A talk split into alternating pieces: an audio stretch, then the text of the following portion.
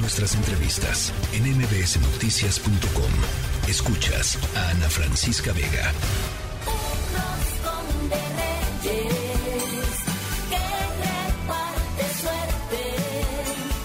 Bueno, después de dos años que se tuvo que em, suspender por el tema de la pandemia, Roscatitlán regresa este 2023 a la Ciudad de México.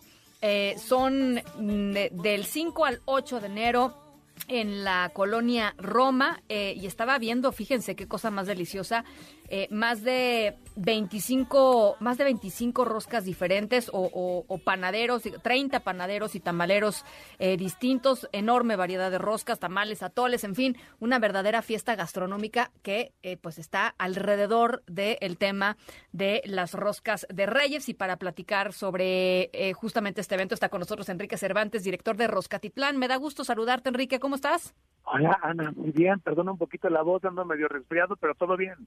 Me da mucho gusto que sea un buen año, querido Enrique. Por lo menos ya es, ya es bueno eh, arrancando con Roscatitlán. Oye, sí, porque durante dos años por el tema de COVID no pudimos hacer el evento, pero estamos de vuelta, venimos con todo, más de 30 tamaleros y panaderos diferentes. Tlaxcala es el estado invitado, así que va a haber tamales de Tlaxcala, pan de Tlaxcala, Xochimilco es la alcaldía invitada, entonces hacemos una fiesta a través de la rosca, pues panaderías artesanales, locales de toda la Ciudad de México, para que vengan con sus hijos, y además tenemos por primera vez a los Reyes Magos Jarochos.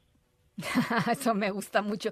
Oye, eh, Enrique, a ver, yo, yo soy muy tradicional, la verdad. A mí, en, lo que respecta al pan de muerto y a la rosca de reyes, me gustan los tradicionales, ¿no? Pero hay gente que es verdaderamente apasionada de probar este todo tipo de, de, roscas y seguramente tú has visto una cantidad eh, enorme de, varia, de, variantes de, de, la rosca de reyes. ¿Por qué no nos platicas un poquito?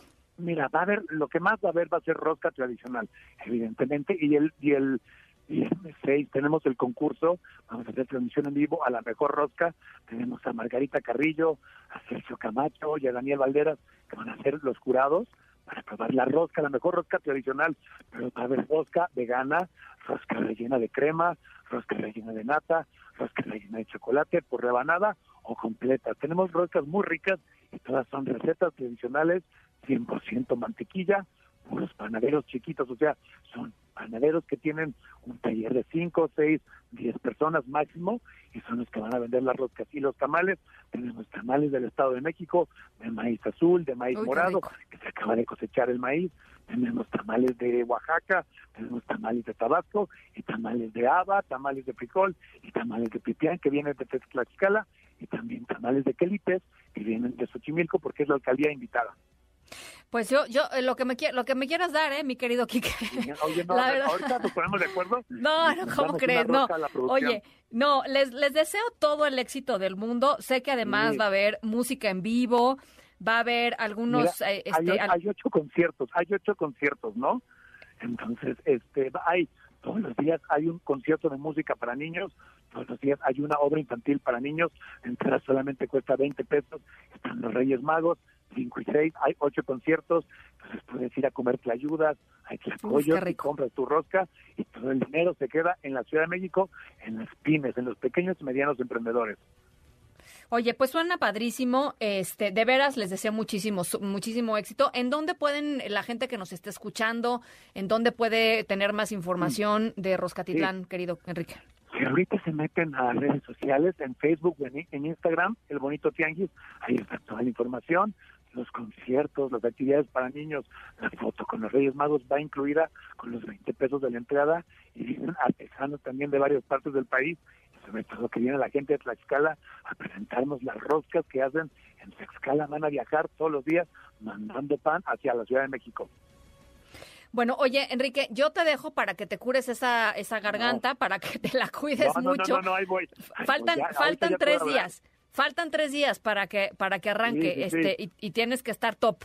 Así es que este te recomiendo un tecito de jengibre con, con, con miel Eh, y bueno, pues ahí está la, la, invitación a que vaya la gente a conocer Roscatitlán, a que pruebe, a que disfrute, eh, a que aproveche que todavía están en vacaciones los niños y que puedan darse una vuelta por los conciertos, por los talleres, en fin, todo lo que se va a presentar ahí. y, y ya estaremos conversando, seguramente lo seguiremos en redes sociales para ver sus fotos. Sí, sí, sí, porque además ahorita es el Festival de las Roscas y en marzo tenemos el Festival de los Insectos Comestibles y en abril tenemos el Festival del Cacao, entonces vamos cambiando de temática, pero ahorita, después de dos años, porque la gente lo pidió, nuestra Feria de las Roscas en la Ciudad de México, Roscatitlán, el lugar donde abundan las roscas, los tamales y los atoles. Pues me encanta, la, me encanta la idea. Te mando un abrazo enorme, que sea un, increíble año y si te parece, hablamos en cada evento, querido Enrique. Sí, sí, sí. Muchísimas gracias y te mando una rosca, vas a ver. no, no, no, no es necesario. En absoluto, en absoluto es necesario. Te mando un abrazo, Enrique. Con gusto, gracias. La tercera de MBS Noticias.